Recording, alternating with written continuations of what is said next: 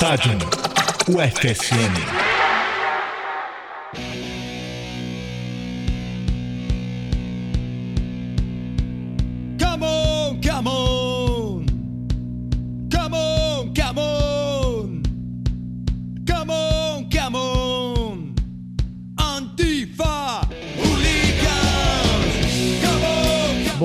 Boa tarde, boa noite. Aqui é o programa Estádio FSM, uma produção do Núcleo de Rádios da Universidade Federal de Santa Maria, Rádio Universidade 800 AM e UniFM 107.9, apoio do programa de pós-graduação em História e programa de mestrado profissional de ensino de História, o Prof. História, e um projeto ProLicem, Programa de Licenciaturas. Aqui também cabe os agradecimentos ao Jonathan Ferreira, sempre na técnica, e à Rejane, que comprou aí o nosso projeto. É, estamos aqui hoje é, comigo, Richard Prestes, hoje sem o professor João, bolsista do projeto, com a Tayane. Manda teu salve aí, Tay. Olá, pessoal, tudo bom? Prazer estar aqui em mais um podcast, mais um programa. E também com o Matheus Zanai. Manda aí teu salve, Matheus. Salve, rapaziada. Hoje, ah, na produção, vinha falando, né? Vou me desprender das, dos protocolos de programas e podcasts. Não vou desejar bom dia, boa tarde, boa noite. É, um abraço a todos que estão nos ouvindo. E é isso, vamos dar-lhe hoje um programa 100% produzido pelos estudantes de graduação. Estudantil. É, e para hoje, a gente tem os blocos, no primeiro bloco, sobre a Copa do Mundo de Futebol Feminino, a parte 2, né? Tivemos a parte 1 um no programa passado. Ah, nesse bloco, a gente vai ter uma entrevista com a Heloísa dos Santos, nossa medalhista do curso de História. E no segundo bloco, a gente vai, vai conversar sobre o Sul-Americano de 1919, nessa onda aí de Copa América e tudo mais. É, bueno, ah, antes da gente continuar, vamos para nossas redes sociais e plataformas. É, lembrando que a gente está no Facebook pelo... Qual que é o arroba do Facebook? Arroba Stadium UFSM. que é o mesmo arroba do Twitter também, arroba Estádio FSM. Nessas redes a gente publica os links para acessar os episódios, faz alguns posts temáticos sobre esporte. E por esse contato também você pode falar com a gente para saber sobre as reuniões do grupo e tudo mais. A gente, lembrando que a gente tem reuniões mensais do grupo para debater textos. É, as nossas plataformas do podcast, a gente está em diversas plataformas, entre elas o Spotify, o Anchor, Apple Podcasts, Google Podcasts, o Breaker, Castbox, Overcast, Pocket Casts, Podbean e Radio Public. A plataforma que você imaginar, É, resumindo. né? Nós estamos lá. Joga nós no Google. bueno, gente, então vamos para o bloco de Copa do Mundo de Futebol Feminina com a Tayane.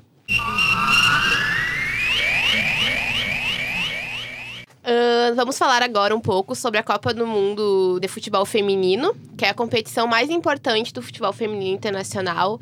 Ela é realizada de 4 em 4 anos desde 1991. Então, como está na mídia, esse ano ocorreu na França, ah, nesse ano de 2019. E a gente vai falar um pouquinho, nesse primeiro momento, sobre a trajetória do Brasil nessa Copa. Como no outro podcast a gente fez uma análise mais histórica do futebol feminino, hoje a gente vai falar mais ou menos de como tá na contemporaneidade. O Brasil fez três jogos na fase de grupos. O primeiro jogo foi contra a Jamaica, que o Brasil ganhou de 3 a 0 com os três gols da Cris.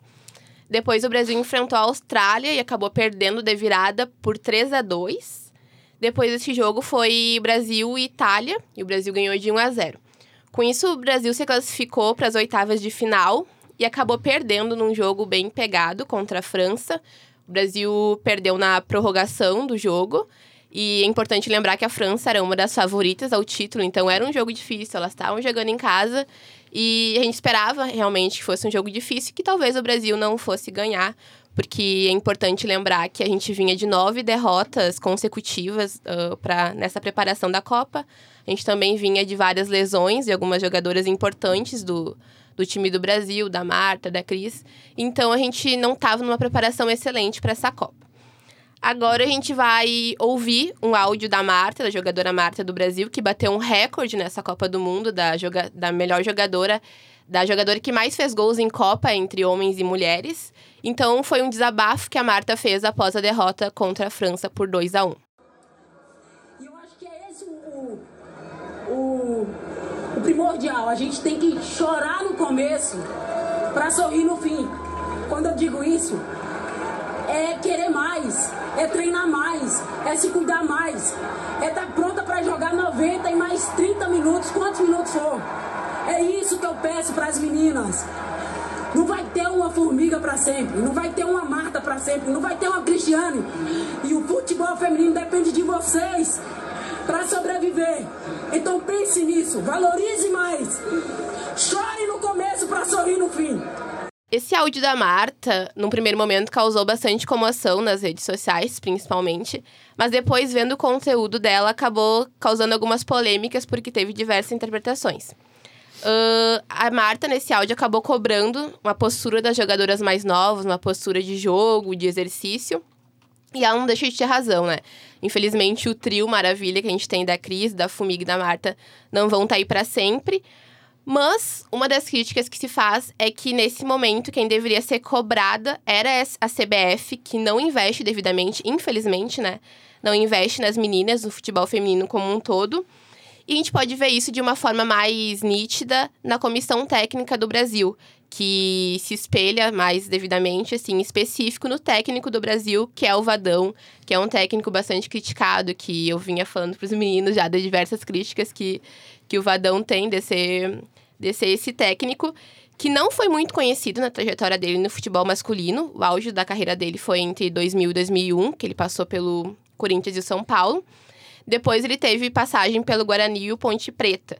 Então, em 2014, quando ele estava treinando a Ponte, ele foi convidado pela CBF para assumir o time feminino. E depois ele foi demitido novamente em 2016, assumiu o Guarani de novo, onde ele só saiu em 2017 para assumir a seleção novamente.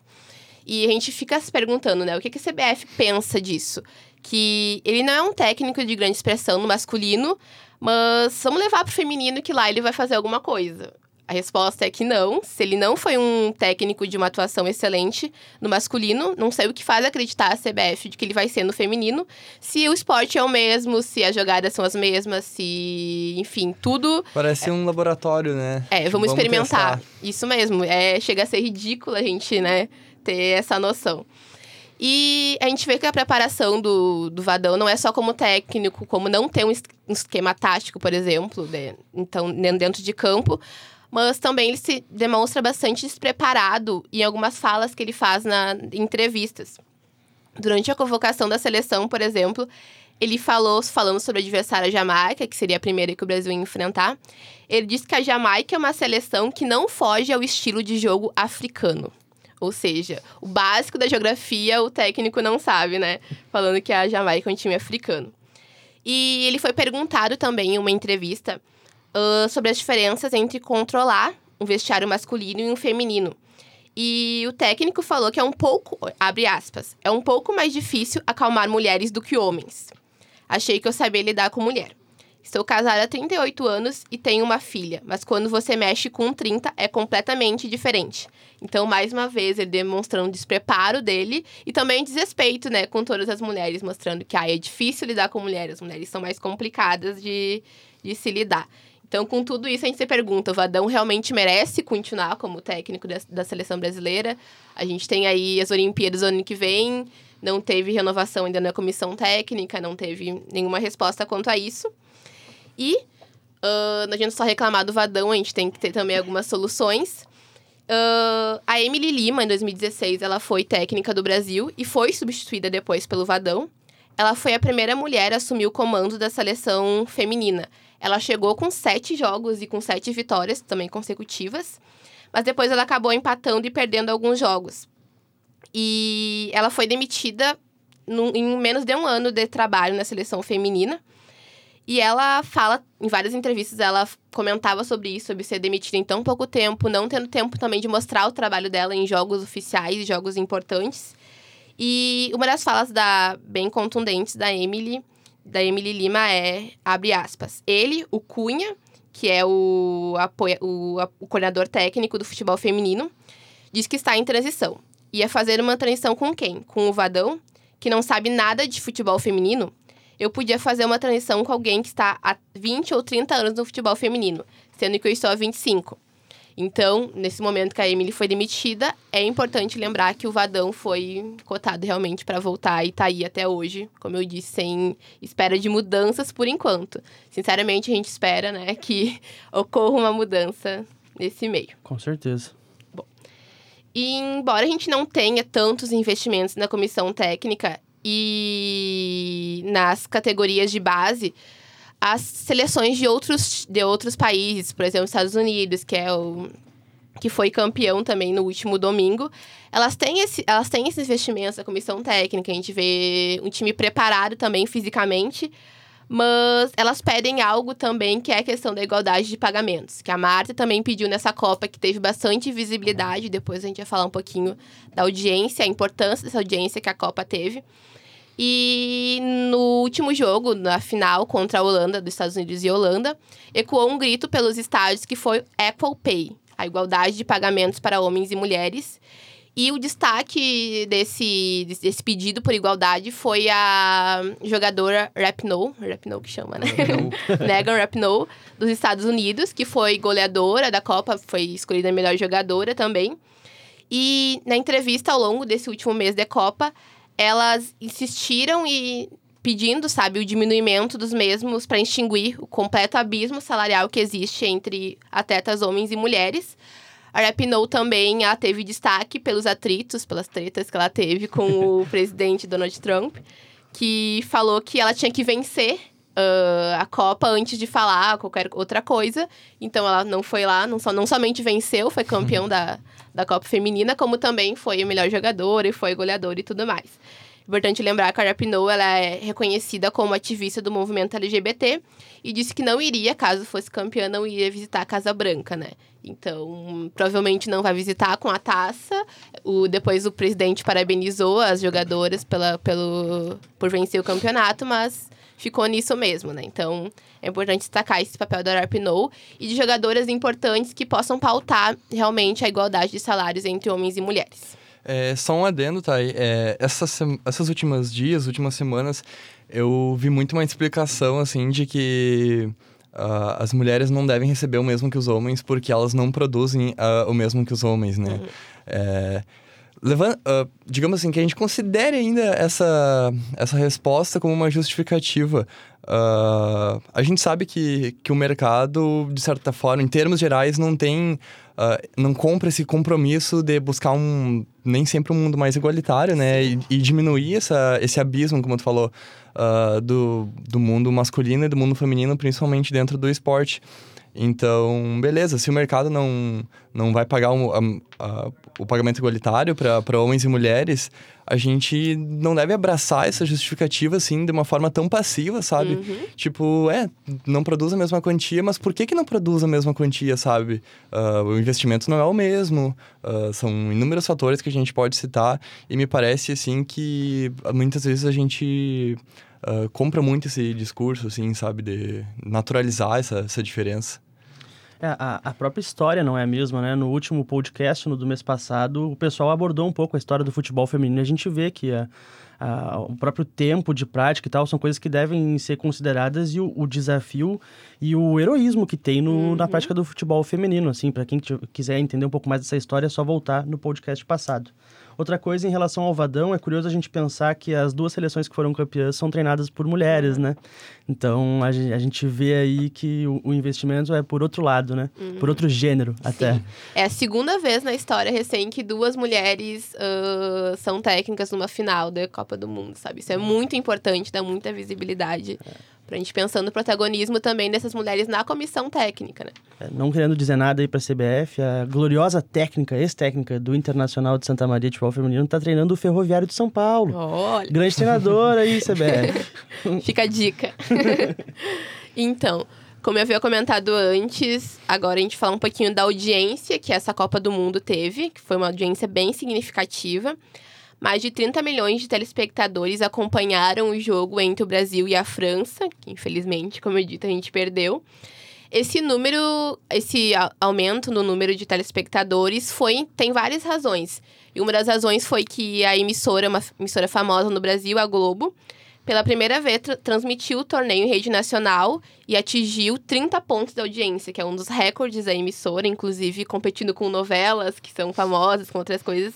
Foi um dos re- recordes que a Globo bateu. E com transmissão do Mundial, a maior emissora brasileira contabilizou mais espectadores que a média do horário em todos os jogos da seleção. Então, esse é uma, um número excelente, bem significativo. E outros fatores que, que mostram esse aumento é o aumento de interesse em consumir a modalidade. Então, quando se pergunta por que, que não tem tanta igualdade no salário, se agora as pessoas estão querendo consumir realmente a modalidade. E, enfim. Também jogou o fator da, dessa Copa, essa visibilidade, o fato de que a cobertura foi maior, não só a Globo, mas também a Bandeirantes, que havia feito a, a cobertura somente a partir das oitavas de final na última Copa. Agora também passou todos os jogos, inclusive na fase de grupos. É importante, bastante importante lembrar que a audiência é um fator importante na estruturação do mercado do futebol feminino, porque é a partir daí que as outras entidades vão querer investir nesse esporte, então vão poder argumentar. A Copa, as pessoas estão olhando o futebol feminino, as pessoas querem consumir o futebol feminino, então vamos investir nesse esporte, vamos investir nessas meninas. E então é um apelo também para que o mercado publicitário possa se interessar e olhar para o futebol feminino agora. E comentando agora, finalizando essa parte do bloco, sobre uma forma de apoiar e dar visibilidade para para a Copa do Mundo Feminino e para o futebol feminino, que a Marta fez também diversas vezes, comentando nos jogos, é acompanhar a base feminina do, no Brasil, e que fica mais, aqui mais perto, e os times femininos. Uh, a CBF divulgou, o Matheus comentou essa, uma notícia, a tabela do Campeonato Brasileiro Feminino Sub-18, que tem 24 clubes. Então, acompanhando, vendo nas redes sociais onde vai estar passando esses jogos, se ficar perto da cidade, poder ir acompanhar. Os ingressos não são tão caros, então a gente pode ir acompanhando esses jogos e dando visibilidade mesmo. Uh, Mas... Pelo que eu vi, até uh, vi alguns jogos do Palmeiras nessa competição. Uh, hum. Acesso gratuito em Brasília, é. nos jogos do Palmeiras. Então, quanto mais gente for, né, eles vão perceber que tem, realmente tem consumo para isso.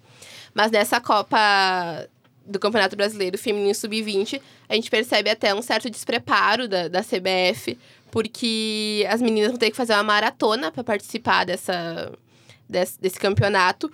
Cada equipe vai ter que disputar, em média, seis jogos em dez dias na etapa inicial. Então, é, vai ser pesado, as meninas vão ter que fazer, viajar para alguns lugares, apesar de ser cidades perto. Então, a CBF incentiva isso, faz um campeonato sub-18, mas tem um despreparo na para fazer a tabela, né? Então, preparo esse que não teria em qualquer. Duvido que teria em qualquer outro, outro campeonato.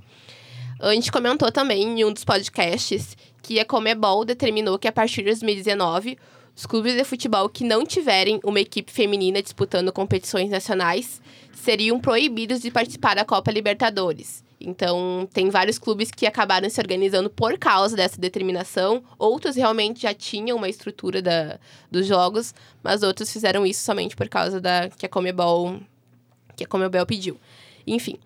E lembrando também que está rolando o Campeonato Brasileiro de Futebol Feminino esse, nesses tempos. Eu acho que tá, acho que deu uma parada para a Copa América agora também. Uhum.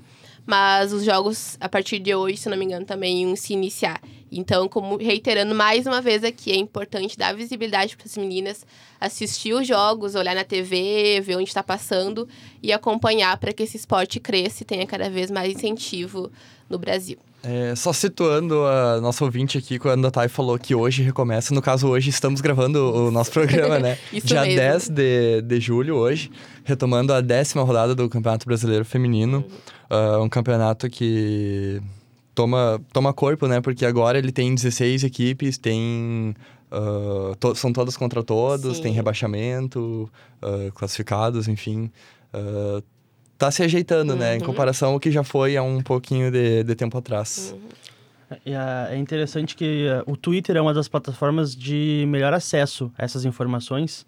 É, salvo engano também, o, o Twitter comprou até os direitos de transmissão. Nossa. Só que não transmite. Comprou para não transmitir. É, mas a, a, maioria desses da, do, dos clubes tem uma página. No caso do Santos, eu sei que são as Sereias da Vila, se procurar no Twitter acha. Do Inter é as Gurias Coloradas. Uhum. É, todos os, os, clubes têm essas páginas, eles costumam usar bastante para bombar essa divulgação, porque é, é o meio que. Normalmente quem administra são as, a, a própria comissão técnica das gurias. Às vezes os clubes, os clubes não não disponibilizam nem os profissionais da, do setor de marketing, né? Então é, a, a gente vê que é um trampo esforçado e vale a pena, é um dever ético nosso. Sim, sim. O do Inter, que é o que eu mais acompanho das meninas, eles fazem live no Facebook e bomba também as lives que eles fazem pra transmitir os jogos. Bom, mais alguma questão sobre o futebol, gente?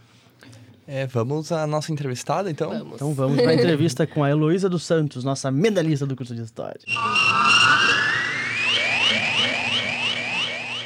Agora, como dito no início do programa, a gente vai fazer uma entrevista nesse bloco com a acadêmica do curso de História do quinto semestre, a Heloísa. Bom dia, Elo. Bom dia. Então, a gente tem algumas questões aqui para Elo nesse bloco e vou passar agora para o Matheus fazer uma, uma pergunta. Então tá, Heloísa. Coube a mim fazer a, a primeira pergunta. É uma honra te receber aqui no, no nosso programa. E, bom, eu já te conheço um, um bocado, assim, mas eu queria que tu te apresentasse para quem tá nos ouvindo, assim. ah, quem é a Heloísa atleta? Quando começou a Heloísa atleta? Ah, queria que tu contasse um pouco da tua trajetória e o teu envolvimento com o esporte, assim, desde as primeiras lembranças, primeiros contatos que tu teve com... Até não só, só com futebol, mas com qualquer esporte que tu recorde, assim, enfim, conta aí pra nós. Bom, eu me chamo Heloísa, tô no quinto semestre da História e eu pratico esporte desde que entrei na escola. Ma- a minha modalidade preferida é realmente o futsal, mas eu gosto de jogar vôlei, handebol. Não jogo muito bem, mas gosto de jogar. E no futsal, eu comecei na escola, porque era o local onde a gente tinha, pelo fato de eu morar para fora, a gente não tinha muito acesso a a jogar a bola assim no meio do campo. E na escola era no horário de educação física. Então, era o horário que a gente ia para jogar. E muitas vezes as professoras não, tipo, ah, a menina não pode jogar futebol. Então, desde dali eu já fui, não, mas eu acho que pode. A gente apanhava bastante dos meninos. Eles tinham um certo preconceito em ter meninas jogando, mas eu nunca deixei essas coisas me, me desmotivar. Eu comecei a representar equipes na escola. Em 2010, no IFE, o Colégio Agrícola, foi onde eu realmente me destaquei, sabe? Porque lá eu sabia que eu tinha meu lugar para jogar bola, que a equipe dependia de mim. A gente conquistou muitas, muitas vitórias jogando pelo Colégio Agrícola. E depois, quando eu vim para o FSM, eu entrei no time aqui também teve muita dificuldade para construir o time, a gente não tinha apoio do, da universidade em si, a gente tinha que fazer feirinha para conseguir o, o uniforme. Hoje eu sei que o time está bem mais estruturado. Eu não estou mais jogando porque a faculdade me, me impediu de fazer isso. Era, era uma rotina, eram três treinos na semana e eu creio que as meninas ainda estão tendo os três treinos e elas estão competindo direto aí mas eu não estou mais atuando no time do FSM. Mas o teu legado fica lá, então, na construção do time. Ficou, vender cachorro quente para conseguir o primeiro uniforme nosso. Enfim, massa, Lô. História bacana, história bonita aí. E que siga, então, o time feminino da nossa universidade aqui, né? Sim, Uh, Thay, você A Elo se destaca bastante no futsal, mas esses tempos eu joguei futebol 7 com ela. Ela jogou de lateral esquerda, se eu não me engano, e arrasou lá no campo. então, Elo tem uma pergunta específica pra ti, que eu fiz junto com a Gabriele, que também é integrante do estádio. Se tu teve, quando criança ou depois quando adolescente, alguma inspiração no futebol ou no futsal, tanto no masculino quanto no feminino também. Enfim, se tu teve essa inspiração. Vendo alguém jogar, que tu tenha se inspirado. Eu não chamaria de inspiração. Eu sempre fui motivada, sabe, a jogar bola. Pelo, pelo fato de representar a escola, de representar o time feminino. Mas, tipo, dizer assim, ah, tem tal pessoa assim, eu me inspirei nela para jogar. Eu não tive, sabe? Mas o amor em representar uma instituição ou o time feminino, eu acho que era o que, o que me movia, sabe? Sim, sim. Então, tem mais alguma questão, Matheus? Hum, não, ah, interessante o relato da Elo, que a gente. ah, nós, enquanto torcedores, gostamos tanto de ver pessoas que defendem camisa e bandeira e coisa assim. E a Elo, que até mesmo em escola, né, como, como tu falou, tem esse espírito, assim, de como ela falou, não tem uma personalidade que, que uh, inspire ela, assim. Mas o amor, a camisa, né? Ela, a defender uma instituição, uma escola, enfim. É muito massa o relato. Uh, é isso, né? eu conheço a Eloa, uh, espero que, que o pessoal aí possa ter conhecido um pouquinho da história dela também. E não sei, Elo, gostaria de dar mais alguma uh, consideração aí para nós, uh, algum comentário agora, passou a Copa Feminina, né? O que, que tu achou, enfim. Bom, Vai lá. vou deixar um pedido, na real. Eu gostaria muito que as pessoas, em geral, dentro do FSM ou fora, fossem prestigiar os- o evento das meninas, sabe? Porque as meninas estão jogando o campeonato aqui na cidade e as pessoas... É difícil irem jogar, sabe? E aí eu vejo a relação... Ah, quando é jogo do masculino, tá todo mundo lá, sabe? E as meninas, elas sofrem muito com isso, sabe? Então, o meu pedido é que vão, vão torcer. Porque a gente que tá dentro da quadra tá dando o melhor, sabe? Mas quando a gente vê que tem os amigos lá fora gritando, com certeza aquilo ali dá um gás, assim, ó, que faz toda a diferença dentro da quadra. Nossa, daí ah, um apelo bem válido, né? E vamos apoiar as gurias aí, procurar saber quando jogam. Ah, tem, saberia dizer para nós agora, para finalizar, alguma página, alguma, como acompanhar o futsal feminino da UFSM e como jogar. Quem, quem pratica o esporte, né? Quiser se somar ao time, ah, qual é o meio de, de contato? O, a- o time feminino, eles têm um Facebook, que é o, o FSM Futsal Feminino, que, tipo, tu entrar em contato lá, eles vão te passar as informações. E todo semestre eles fazem uma seletiva, sabe? Eles chamam toda a galera de dentro da FSM para fazer a seletiva. E aí é só isso, sabe? O, as meninas são muito de boas, elas são bem bem família, sabe? Depois que elas se apegam, realmente, para mim isso foi uma dificuldade sair do time, porque realmente eu gostava de ficar ali com elas. E é só entrar em contato com a página, eles têm Instagram também. E elas jogam, eu acho, esse mês ainda pelo elas estão jogando um municipal aqui de Santa Maria. E semana passada elas tiveram uma vitória muito importante. E eu quero que todos vão olhar o próximo jogo delas, por favor. Isso aí, gurizada. Vamos atender o apelo da Heloísa aí, né? Se fazer, procurar se fazer presente, né? Então, acho que é isso, né? Sim. Tá, e Elo. A gente agradece a Elo mais uma vez por ter disposto do tempo dela para estar aqui nessa manhã fria com a gente, fazendo a entrevista. Muito obrigada, Elo. Fica o convite também, caso outras vezes tu quiser vir aqui na, nos prestigiar também do podcast. Ah, muito obrigada, eu que agradeço. Valeu, Elo. Abração. Bom, depois dessa entrevista maravilhosa com a Heloísa, saímos contemplados e maravilhados. É, vamos para o bloco sobre a Copa América, mais especificamente, na verdade, sobre o Sul-Americano de 1919.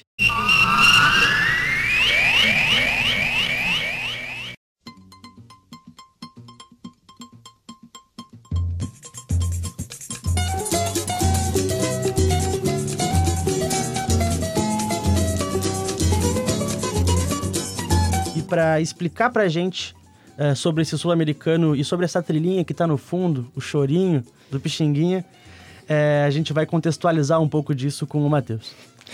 É, pois então. O Sul-Americano de 19, é, eles chamavam, né? O Sul-Americano veio a se tornar a Copa América. Ah, estávamos pensando, né? Por que estudarmos o futebol sul-americano 1919? É, eu cheguei à conclusão, assim, que antes de ter contato, pra mim era um, negócio um tanto abstrato, assim, né? Pô, aconteceu tanto tempo atrás, 100 anos agora. Tipo, era outro futebol, era outra dinâmica, enfim. Só que quando tu entra em contato com, com esse material, com esse conteúdo, tu percebe o quanto. E essa competição específica foi tão ah, relevante para o Brasil e tão influente para o que veio a ser o futebol brasileiro, ah, se não na sua essência, mas no discurso, pelo menos, né? É, a gente vê ali em, em 19 surgir ah, o discurso do que, que é o futebol brasileiro, né? O jeito de jogar, enfim, a gente vai se aprofundar um pouco mais nisso depois. Mas vamos falar um pouquinho então sobre a competição em si. Ah, embora sul-americano ah, não contemplavam todos os países ou nações, enfim, da América do Sul participaram deste evento. Quatro seleções. Eram elas Brasil, Chile, Uruguai e Argentina. É, cabe ressaltar que o, o, Uruguai, nessa edição, era a grande potência do, do futebol, se não só americano, mas do mundo. E o regulamento consistia em todos contra todos, né? Todas as equipes jogavam contra elas. O Brasil sagrou-se campeão. E um gol do uh, Friedenreich, vitória de 1 a 0 em cima do Uruguai. Depois de muito tempo de jogo rolando em função de prorrogação e um jogo que não saía do 0 a 0 até que o Friedenreich meteu para dentro, fez 1 a 0 e foi a inspiração dessa música que a gente ouve de fundo, do Pixinguinha, uh, 1 a 0 o nome da música. E, bueno, uh, vamos contextualizar então um pouco o que, que representava essa competição uh, para o Brasil, uh, para o Rio de Janeiro, que foi a cidade que sediou. Uh, muitos consideram esse o primeiro grande momento da seleção brasileira, assim, a primeira exibição, primeira aparição enquanto uma seleção nacional e a gente vai ver muito o discurso da construção da identidade brasileira uh, se desenrolando em cima uh, dessa competição. Uh, a gente tem que ressaltar também que o momento em que ocorre essa, essa competição é um momento de república, república velha, né? Um, a gente tem relações muito para não dizer corruptas, como é que... Clientelares. Clientelares, uh, vigentes no, no Brasil. Um momento bem uh, particular da nossa, da nossa história e não muito posterior à abolição da escravidão no Brasil também, né? E tudo isso, de certa forma, vai se refletir nessa, nesse evento que foi o Sul-Americano. Pois então, uh, o Sul-Americano, uh, sediado no Rio de Janeiro, era uma oportunidade também da cidade se mostrar, ou a cidade do Rio de Janeiro se mostrar enquanto civilização, né? Para uh, como uma vitrine do Brasil. Embora a gente possa contestar e contestamos, né, que a seleção brasileira era formada por, pelo eixo Rio-São Paulo, uh, como eu falei, vai se desenrolar muito em cima dessa competição uh, o discurso da identidade nacional. E a gente vai ver também não só o discurso da construção da identidade, como o discurso de uh, apaziguar tensões sociais, tensões raciais uh, em cima dessa competição. Então a gente até separou um trechinho uh, da explicação de uma fala dada pelo Renato Lana Fernandes, doutor em História pela FGV, e pela Daniela Alfonso, diretora do Museu do Futebol, que falaram um pouquinho sobre uh, quem acessava essa competição, né? Como, como fazer para quem, quem, frequentava o estádio, quem estava presente nessas partidas. E a gente vai dar uma escutadinha nesse áudio agora para ter uma explicaçãozinha aí. A partida ele custava 3 mil réis né, a arquibancada. O que equivaleria era um, era um quilo de bacalhau, né, custava o equivalente a um quilo de bacalhau. É, a geral correspondia a duas entradas do cinematógrafo, né, do cinema daquela época. Assim, não era uma coisa absurdamente cara, mas era caro o suficiente para você alijar uma grande parte da população. Quem não podia entrar no clube, porque o clube não dava acesso, só dava acesso aos associados, assistia dos morros. Isso, essa foto é muito interessante para a gente entender é, já esse apelo popular que, que o futebol vai trazendo. Ele não fica restrito só aos clubes elitizados, São Paulo e Rio desse período, né? Ele vai atraindo uma grande massa popular. Bueno, ouvimos aí o áudio do, com explicação do Renato Lana Fernandes e da Daniela Alfonse, e é muito curioso a gente perceber, a gente aqui no programa não consegue visualizar a foto que a, até a Daniela menciona, né? Uh, nós que produzimos aqui o programa vimos a tal foto que ela menciona, e é uma foto assim que é, é gente abarrotada, uh, no caso as classes mais populares, abarrotadas em, em morros, né? Em uh, espaços mais altos, para fora do estádio. Ou seja, o discurso que, que falam que uh, movimentou a, a cidade, a população se interessou, isso de fato acontecia e a gente pode perceber isso uh, nesse interesse, nessa aglomeração de pessoas, uh, nos relatos em jornais, enfim. Mas a gente consegue também ver quem estava dentro do estádio, né? E quem estava fora, quem se aglomerava, quem se amontoava para poder ter uma palhinha do, do jogo. É, como eu, eu falei, o Rio de Janeiro, ele era uma cidade que queria se mostrar enquanto civilização, embora tivesse seus inúmeros problemas, né? Isso até é uma questão que, que a gente enxerga hoje, né? Com a Copa do Mundo que aconteceu, com as Olimpíadas.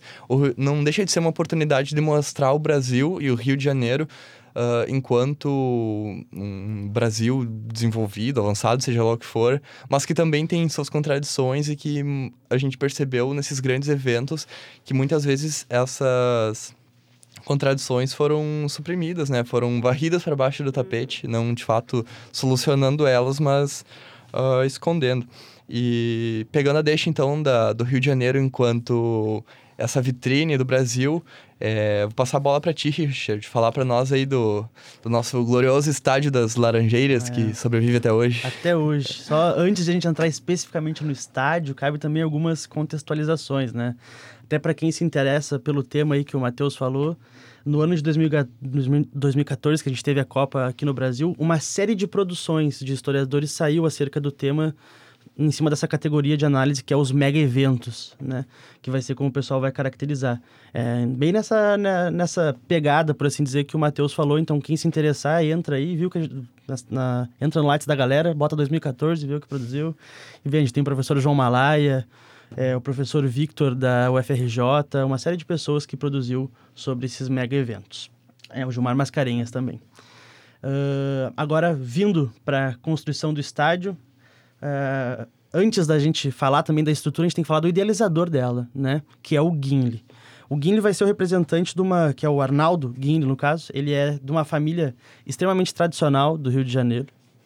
E ele que vai pensar e estruturar esse estádio das Laranjeiras. Só que quem é esse Gimli? O Gimli, além de presidente do Fluminense, do Futebol Clube Fluminense... É, ele também vai ser presidente da federação do, de esporte, que vai estar tá organizando, inclusive, o Sul-Americano. Não é à toa que o Sul-Americano vem para o estádio do Fluminense e vem para o Rio de Janeiro. É, o, o Guinle, como bom empresário e empreendedor que é, articula para que essas coisas aconteçam. E é tanto que é, ele organiza essa estruturação e dá um jeito também de conseguir financiamento para construir esse estádio, né? É, a título de curiosidade também, a, as associações esportivas não podem ter lucro, né? Esse é um, um, um dado apresentado no, pelo nosso professor, o professor João Malaya. É, as associações não deveriam ter, ter lucro, tanto que nos balancetes a gente vê essa ausência de lucro. Uh, o que, que o Guinle consegue fazer? Ele consegue, é, em a, articulando com o, o, presidente da República da época, que o Fluminense uh, tivesse a concessão de um empréstimo extenso do Banco do Brasil. Não só conseguisse esse empréstimo, como também poderia pagá-lo em longas parcelas de diversas vezes. é, e o que, que o Fluminense articula? Além disso, o, o Fluminense faz venda de uma espécie de título. É, o que, que seria isso? A galera vai lá, dá um dinheiro pro Fluminense e ganha um, uma certa. Ah, um, um, como se fosse um, um, título, um cartãozinho do Fluminense. É como se fosse uma poupança, o dinheiro vai render e tal. E o Fluminense depois pagaria esse título com alguns juros e tal, e teria é, tempo longo para a venda desses títulos. É, isso caracteriza ação financeira e já descaracterizaria o Fluminense como uma associação esportiva. Então a gente já vê daí um, uma alteração em toda a estrutura que tinha do, das associações esportivas e do esporte.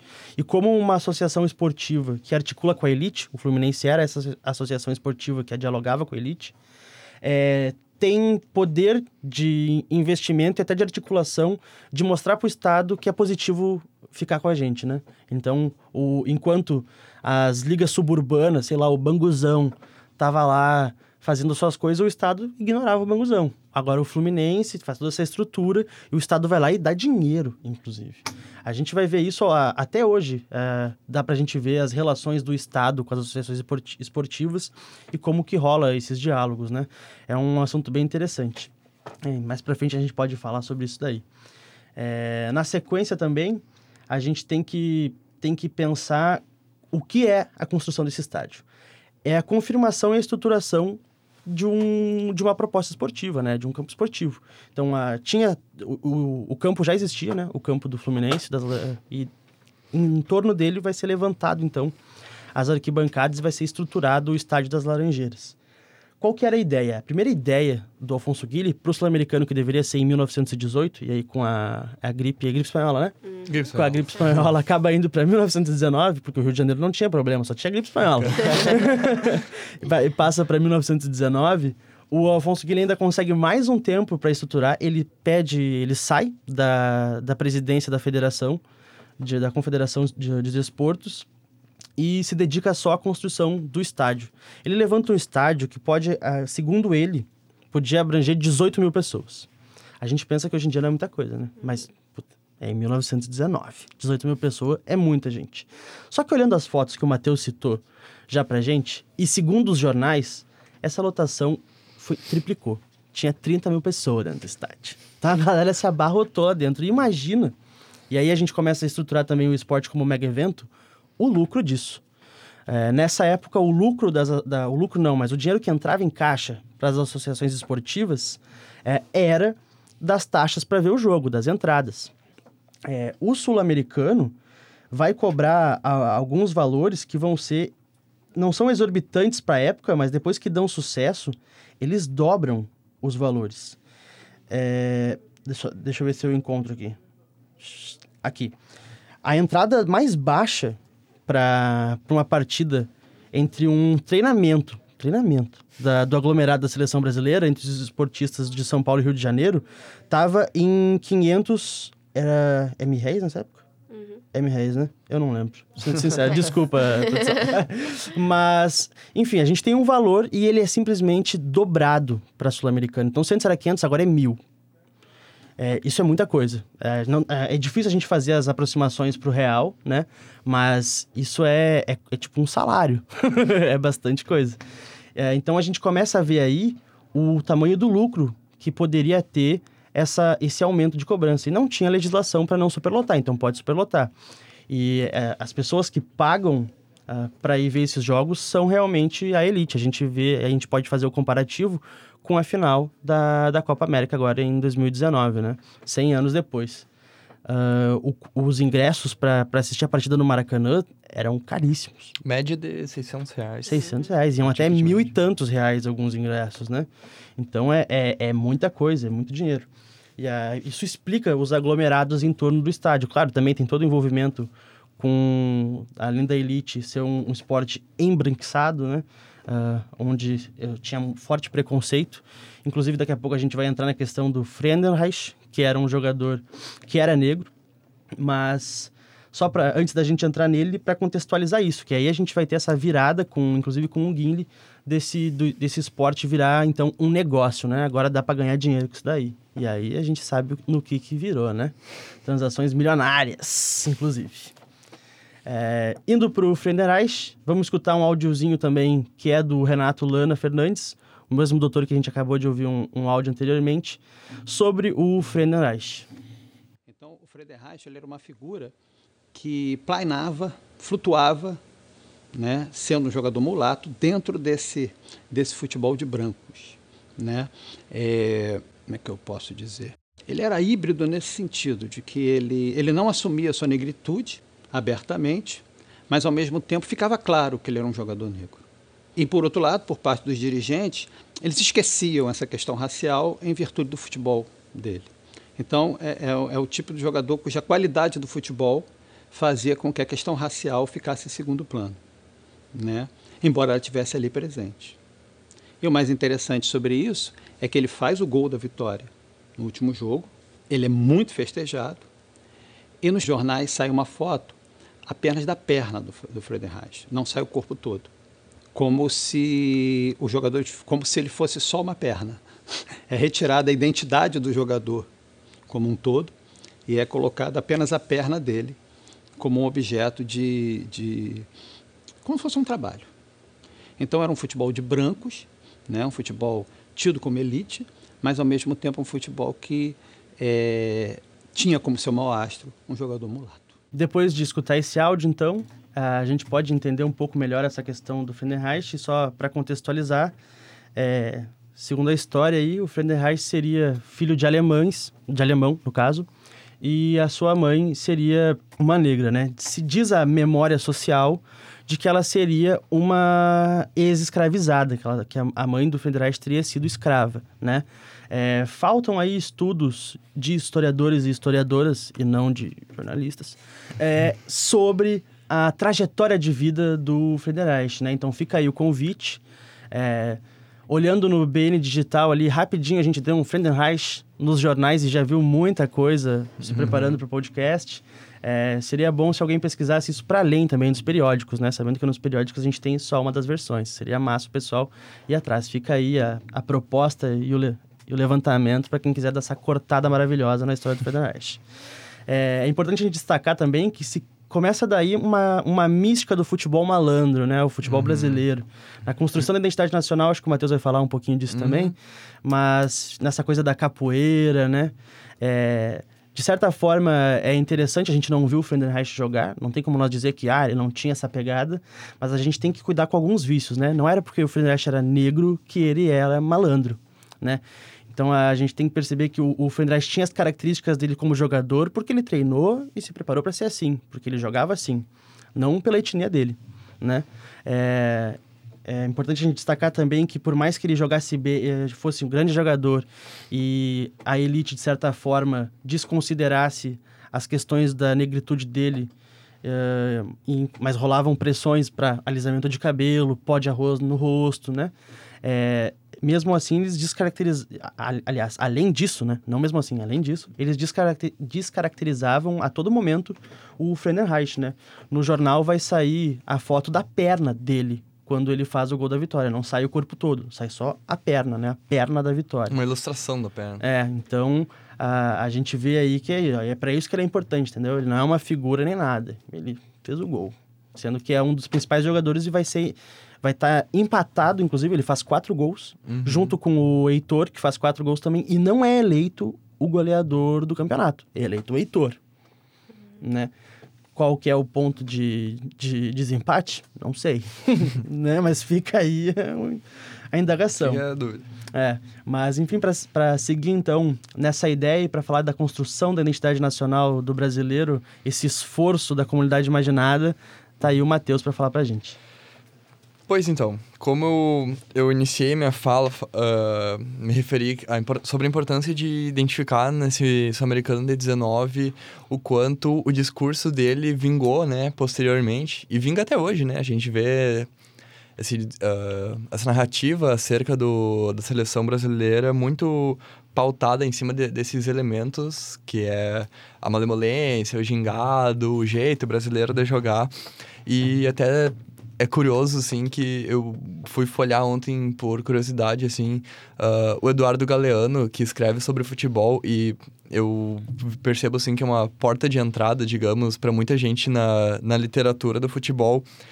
E é um cara extremamente progressi- progressista. Ele reproduz inteiramente esse discurso de que o, o em, em 19, o Friedenreich e ah, ah, fu- fundaram esse jeito brasileiro de jogar, inspirado na capoeira, ah, com uma cultura brasileira, assim, ah, muito singular.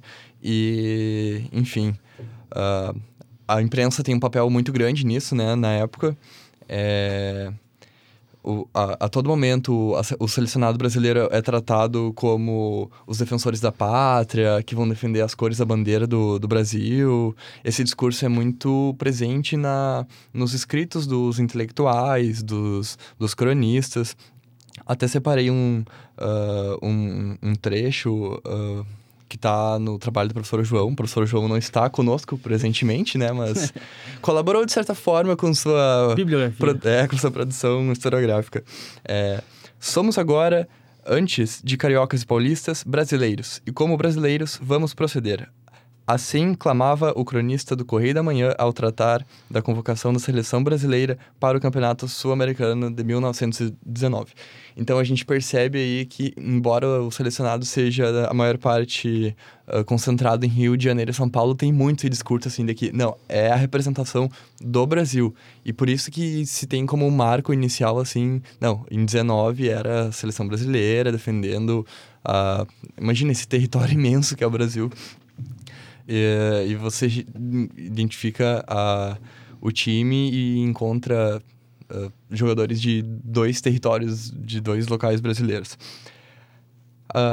Estamos indo já para a reta final do programa, mas só para dar uma, uma pinceladinha assim, é, eu e o Richard ontem folhávamos alguns, algumas edições do jornal A Federação, jornal do Partido Republicano do Rio Grande do Sul, do, fundado no século XIX ainda. E fomos ver a repercussão que teve esse Mundial aqui no, no nosso estado, né? Um jornal que tinha uma, uma circulação bem interessante. E aí eu vou deixar a bola quicando aí pra Thay, que conversa com esse tema aí, pesquisa sobre isso, sobre representação das torcedoras.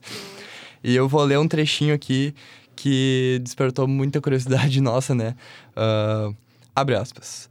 O estádio do Fluminense Futebol Clube regorgita, comportando a custo mais de 50 mil pessoas. Todas as localidades estão repletas, notando-se nelas, ao lado do elemento homem, uma inquietante multidão de representantes do sexo da graça e da fragilidade. O mundo feminino nesta capital, tão aficionado e entusiástico como o seu arípoda, ah, é quem empresta mais brilho, mais encanto e vida e comunica a estas memoráveis pugnas. E como não ser assim, se a mulher é a atração e o estímulo e sem ela perderiam em muito estes jogos do campeonato, que vão logrando um sucesso verdadeiramente colossal.